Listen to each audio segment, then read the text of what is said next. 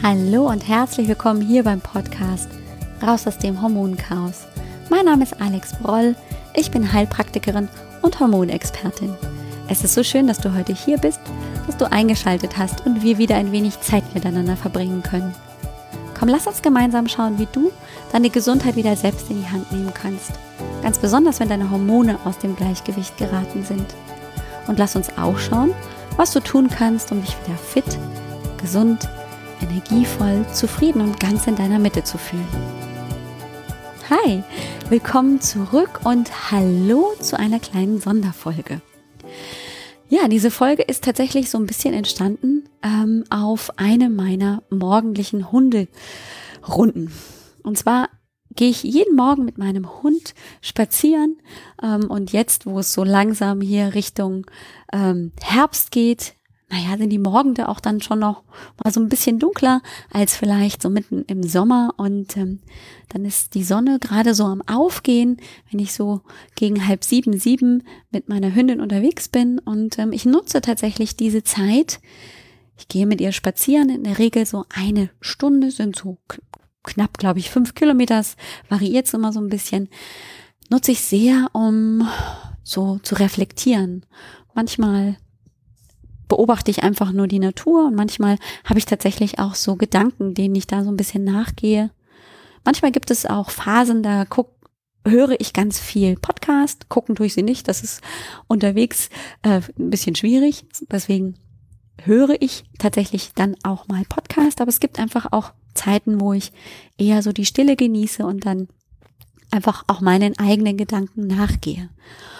Und ähm, ich habe tatsächlich jetzt vor einigen Tagen eine solche Hunderunde gemacht und bin so in meinen eigenen Gedanken über das Thema Be, Do, Have gestolpert. Das ist jetzt Englisch für sein, tun, haben. Es klingt so ein bisschen gestelzt im Deutschen ähm, und ähm, ich will es auch gleich so ein bisschen näher erklären.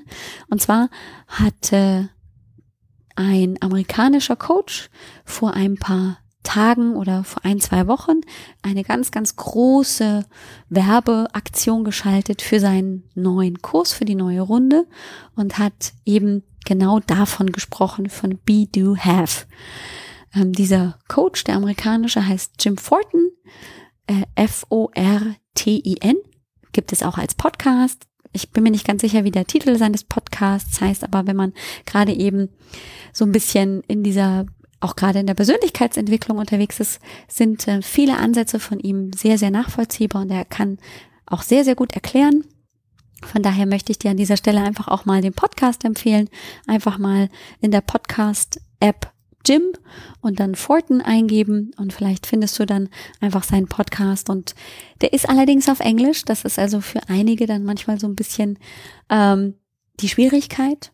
Ähm, von daher will ich einfach so ein bisschen versuchen, jetzt mit meinen eigenen Worten das, was ich für mich da so ein bisschen entwickelt habe auf dieser Hunderunde, dir mitzuteilen. Be Do Have ähm, ist der Ansatz, den auch viele NLP-Coaches oder auch einfach Persönlichkeitstrainer ähm, vertreten und ich bin da voll mit dabei. Meine Coach Brooke Castillo äh, vom Life Coach School Podcast, auch ein englischer Podcast, ähm, vertritt genau das Gleiche. Im Prinzip geht es darum, dass es so sein sollte, wenn wir etwas verändern wollen, wenn wir in die eine Veränderung initiieren wollen, dass es nicht zuerst darum geht, ähm, etwas zu haben, damit wir etwas tun können, um dann daraus etwas zu sein, sondern dass es genau der andere Weg sein sollte. Dass wir also zuerst uns vorstellen sollten, wer wir sind, wenn wir diese Veränderung erreicht haben, damit wir dann tun können, was wir tun sollten, um das zu haben, was wir haben wollen. Und es klingt so ein bisschen komisch und ich habe es auch tatsächlich schon einige Male mir anhören müssen und aus verschiedenen Perspektiven mir klar machen müssen, was damit tatsächlich gemeint ist. Und tatsächlich bin ich ein Stück weit draufgekommen, ähm, weil gerade wenn es um eben Veränderungsprozesse auch in unserem Körper geht, wir häufig feststecken und ähm, meistens gerade auch viele Frauen, wenn sie anfangs zu mir kommen ins Hormoncoaching, so ein bisschen den Wunsch haben, einfach nur eine Pille zu nehmen oder einfach nur äh, ein Kräuterchen oder ein paar Globuli und dann verändert sich das Hormonsystem so, dass auch alles andere dann fein ist und sich also der gesamte ah, Körper, aber auch das gesamte Sein dann wieder positiv beeinflussen lässt. Und das ist häufig ähm, nur eine Seite der Geschichte. Und ich erkläre das immer gerne so, dass wir im Prinzip ja ein, ein Mensch sind mit Körper, Geist und Seele. Und dass wenn wir naturheilkundlich ähm, hormonelle Schwankungen, Veränderungen, Einschränkungen unterstützen, wenn wir sie naturheilkundlich mit Kräutern, mit Homöopathie, mit Akupunktur oder was auch immer unterstützen, dass wir den Körper unterstützen. Also diese Säule bekommt dann Unterstützung und Hilfe und dann kann sich das System regulieren. Häufig ist das aber oft nur ein Teil im Genesungsprozess. Denn das, was emotional, das, was auch in meinem Kopf vor, vorgeht, was ich mir selbst vielleicht auch sage, welche Gedanken ich mit mir rumtrage, spielen auch eine ganz, ganz große Rolle, zum Beispiel für meine Hormone. Denn Hormone sind ja, wenn wir es uns so betrachten, nichts anderes als chemische Strukturen, biochemische Strukturen, die einfach eine Botschaft von A nach B tragen. Und auch unsere Emotionen sind im Prinzip nichts anderes. Alles, was in unserem Körper, in unserem Kopf, in unserem Geist passiert, beruht auf Biochemie. Und auch unsere Gedanken sind nicht einfach nur da und so wie Wolken schweben sie an uns vorbei und wir können das nicht beeinflussen, sondern wir können ja auch unsere Gedanken beeinflussen. Und ich finde es immer ganz spannend, hier ein Beispiel herzunehmen, wie man auch Stimmungen verändern kann, indem wir uns anders verhalten. Und zwar habe ich dir vielleicht auch schon das ein oder andere Mal im Podcast erzählt, dass ich auch Lach-Yoga-Lehrerin bin. Und ich damals schon vor wirklich langer Zeit, das ist jetzt glaube ich schon bestimmt 13, 14 Jahre her, das erste Mal eben mit dem Thema Lach-Yoga mich auseinandergesetzt habe, weil eine ähm, meiner Freundinnen eben auch Lach-Yoga-Lehrerin war und die sagte, Mensch, Alex, du hast hier gerade drei kleine Kinder, bist alleine zu Hause, dein Mann ist unter der Woche nicht da. Ähm, magst du dir nicht einmal in der Woche ein bisschen Zeit nehmen, eine Stunde und zum Lach-Yoga kommen? Naja, und ich dachte, naja gut, das ist eine gute Idee. Dann habe ich mal ein bisschen was für mich und komme mal ein bisschen raus und Babysitter war organisiert. Und dann kam ich dahin und sie hatte mich ein bisschen vorgewarnt und gesagt, naja, wir lachen ähm, ohne Grund und wir machen dazu Übungen und ähm, das hebt die Stimmung ungemein. Und ich dachte so, okay, klingt spannend, weiß ich nicht, ob ich mich darauf einlassen kann. Und ich weiß noch, wie ich die erste und die zweite Stunde tatsächlich sehr, sehr kritisch und mit viel Widerstand bei diesen Übungen mitgemacht habe, weil ich mir tatsächlich nicht vorstellen konnte und auch lange gebraucht habe, dass mein Körper tatsächlich in so ein normales, in Anführungszeichen, Lachen hineinkam. Denn der Hintergrund beim Lach-Yoga, und das gilt aber tatsächlich eben zum Beispiel auch grundsätzlich für unsere Gedanken, ist, wir tun so, als würden wir lachen, indem wir einfach lachen, auch wenn wir keinen Grund dazu haben. Und unser Gehirn ist grundsätzlich so geprägt, ab einem gewissen Alter wird uns gerade den kleinen Kindern so abgewöhnt, ähm, zu lachen, wann auch immer sie Lust haben zu lachen. Also, ich kann mich erinnern, ähm, kleine Kinder und das auch immer noch beobachten, die können also wirklich wegen nichts lachen. Und das ist natürlich extrem ansteckend. Aber wir Erwachsene brauchen in der Regel einen absolut richtig großen Trigger, um zu lachen. Ja, da muss der Witz schon besonders lustig gewesen sein oder irgendwas muss uns dazu veranlassen, tatsächlich laut Hals loszulachen und auch wirklich lange zu lachen. Es braucht schon wirklich eine hohe Toleranzschwelle. So. Und beim Lach-Yoga ist es so, dass man tatsächlich durch Übungen und verschiedene Atemtechniken in ein Lachen hineinkommt indem man tief einatmet, dann ho, ho, ho, ho, ho, ho, so lacht, so ein bisschen ähm, einfach mal beispielhaft versucht, ähm, das zu zeigen. Und ähm, das macht man eben mit verschiedenen Übungen, um so ein bisschen auch ähm, den Alltag damit einzubinden. Alle Übungen haben verschiedene Namen und ähm, sind oft angelehnt an Alltagstätigkeiten. Und es ist tatsächlich so, dass ähm, das Gehirn irgendwann, sobald man also auch ein bisschen den eigenen Sensor abschaltet, dass das Gehirn tatsächlich nur das Lachen und diese veränderte Atemtechnik wahrnimmt und tatsächlich dann beginnt einfach nur aufgrund der biochemischen Veränderungen tatsächlich genau die gleichen Hormone auszuschützen, wie wir das täten, wenn wir also laut Hals und lange loslachen würden. Das heißt, wir tun so, als würden wir lachen, auch wenn wir keinen Grund haben und bekommen trotzdem langfristig das gleiche raus, als würden wir tatsächlich mit einem großartigen Grund lachen. Das heißt, unser Gehirn ist nicht dazu da zu sagen, naja, du hast aber gar keinen Grund zu lachen. Du lachst jetzt zwar und tust so, als würdest du lachen. Ähm, und deine Atmung ist so, aber gibt keinen Grund, also gebe ich dir auch nicht die Hormone, die du brauchst, um einfach dich zu entspannen, um locker zu werden, um dich zu freuen. Serotonin, Dopamin, Endorphine werden ausgeschüttet, sondern das Gehirn realisiert nicht mehr den Unterschied, weil die Muskulatur natürlich auch hier Signalgeber ist ans Gehirn und sagt, hey, wenn ich den und den Muskel gerade hier so und so anspanne, bedeutet das das und das. Und deswegen schüttet das Gehirn dann also die Hormone aus. So. Das ist jetzt so ein kleiner Bogen, den ich spannen wollte zu diesem Thema.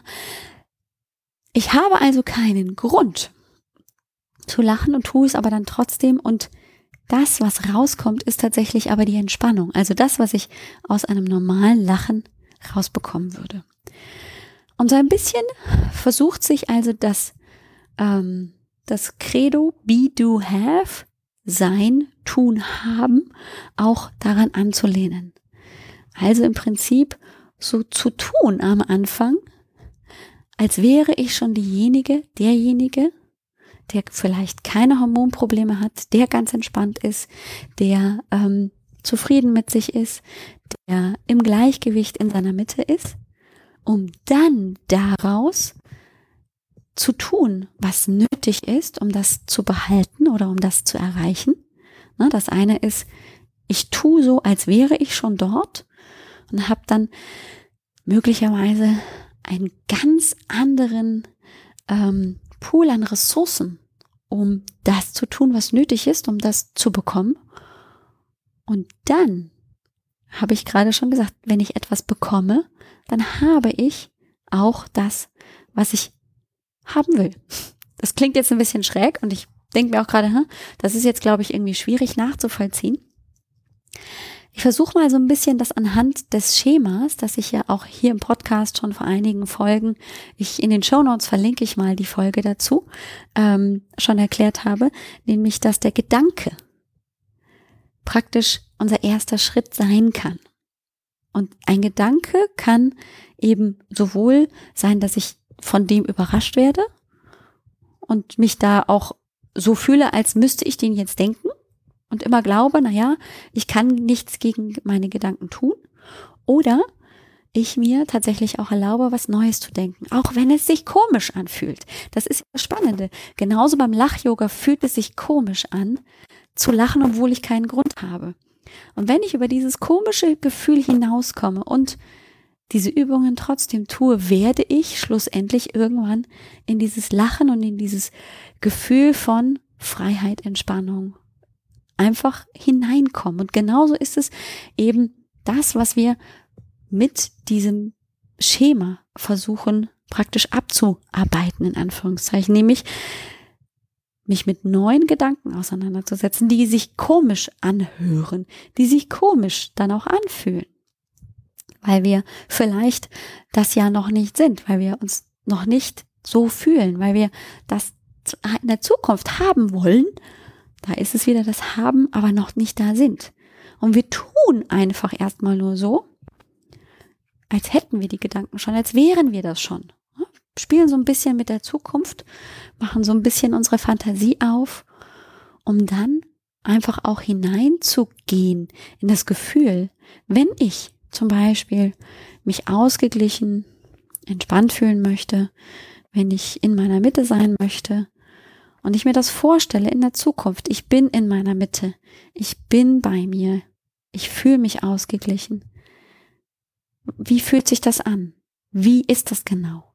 Gibt es dazu eine ähm, besondere Körperempfindung? Das heißt, ich gehe auf die Suche in der Zukunft, in der ich so tue, als wäre ich schon das, was ich sein will, und suche mir dazu tatsächlich auch meine Körperempfindungen, damit ich anknüpfen kann, damit ich auch dann in dem Moment, wenn ich da tatsächlich wirklich bin, also wenn ich mir das nicht mehr nur vorstelle, sondern dorthin gekommen bin, auch erkennen kann, dass ich angekommen bin. Sonst kann ich ja laufen und laufen und laufen merke vielleicht gar nicht, dass ich schon lange dort angekommen bin, wie sich das vielleicht anfühlen sollte, wie ich mir das vorgestellt habe. Und wenn ich das habe, wenn ich auch dieses Gefühl habe, dann kann ich daraus ja auch gucken und tatsächlich auch für mich überlegen, was bräuchte es denn dafür? Was müsste ich denn dafür tun, um dahin zu kommen? Ja, das wird dann praktisch mein Schritteplan. So, dass ich auch wirklich etwas zu tun habe. Und dann kann daraus das entstehen, was ich eigentlich haben möchte. Aha. Das ist also so ein bisschen rückwärts gedacht. Normalerweise wollen wir etwas haben, damit wir etwas tun können, damit wir dann etwas sein können. Ne? Das have, do, be. Aber wir wollen das im Prinzip anders und zwar so ein Stück weit gehirngerecht einfach mal angucken, indem ich, und das ist bestimmt für die eine oder andere und für den einen oder anderen, der jetzt gerade zuhört, einfach nochmal so ein bisschen so ein Stretch, da so mitzukommen. Und ich bin da total bei derjenigen Person, weil ich nämlich auch am Anfang gedacht habe, so, what the f? Ja, wie, was, wo? Ich komme gar nicht mit. Und ich brauchte wirklich drei, vier Anläufe, musste mir auch tatsächlich die eine oder andere Podcast-Folge, zum Beispiel von ähm, meiner Coach Brooke Castillo oder eben auch zum Beispiel von Jim Fortin, der das eben auch ähm, da sehr, sehr gut bearbeitet oder zum Beispiel auch Veit Lindau ist ja ein großer Persönlichkeitstrainer.